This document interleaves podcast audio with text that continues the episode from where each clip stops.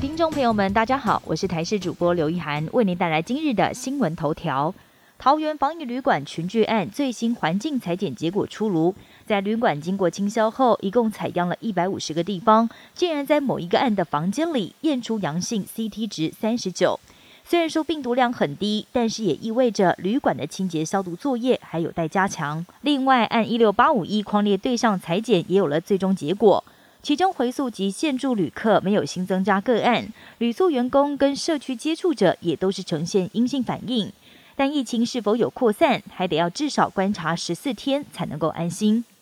我国今天再度在边境拦截到一起 Omicron 的个案，还曾经打过两剂莫德纳疫苗，C D 值二十六点六。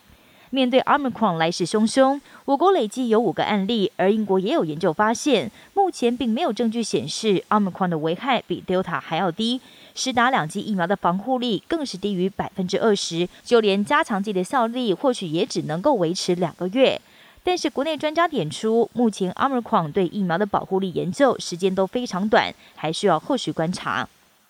李静乃在社群媒体发出长文，揭开八年婚姻的疮疤，让不少女艺人暗赞留言力挺。像是艺人隋唐就留言表示：“当你真正快乐，人生就有意义，也就能够快乐。”而王力宏跟李静蕾离婚消息一出，侯佩岑就发文，似乎要隔空鼓励好姐妹，还说：“愿我们都能安之若素，静好如初。”要祝福李静蕾自由平静做自己。至于王力宏，因为形象彻底崩坏，他在中国的代言接连被厂商除名，演艺事业大受打击。新冠变种病毒 Omicron 持续在全球扩散，英国连续第三天创下疫情以来单日新高，丹麦更是连续五天创下疫情爆发以来新高。美国纽约州在周五通报新增加两万一千多起确诊病例，创下疫情以来单日新高。法国总理更警告，Omicron 正以闪电般的速度四处传播，到了明年初，很有可能会成为法国新冠肺炎的主要感染源。美国社群平台 TikTok 上最近出现了一股歪风，那就是号召网友挑战拿枪到学校射击，让美国社会如临大敌，也有上百间学校因此紧急宣布停课。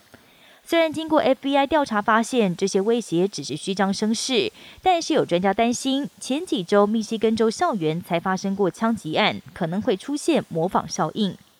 日本北海道临近日本海地区，在十八号受到强烈冬季形态气压分布影响，各地大雪纷飞。尤其北海道首府也是最大城市札幌以及旅游胜地小樽，在二十四小时的降雪量双双打破当地气象观测史上的新纪录。以上新闻由台视新闻编辑播报，感谢您的收听。更多新闻内容，请锁定台视各界新闻以及台视新闻 YouTube 频道。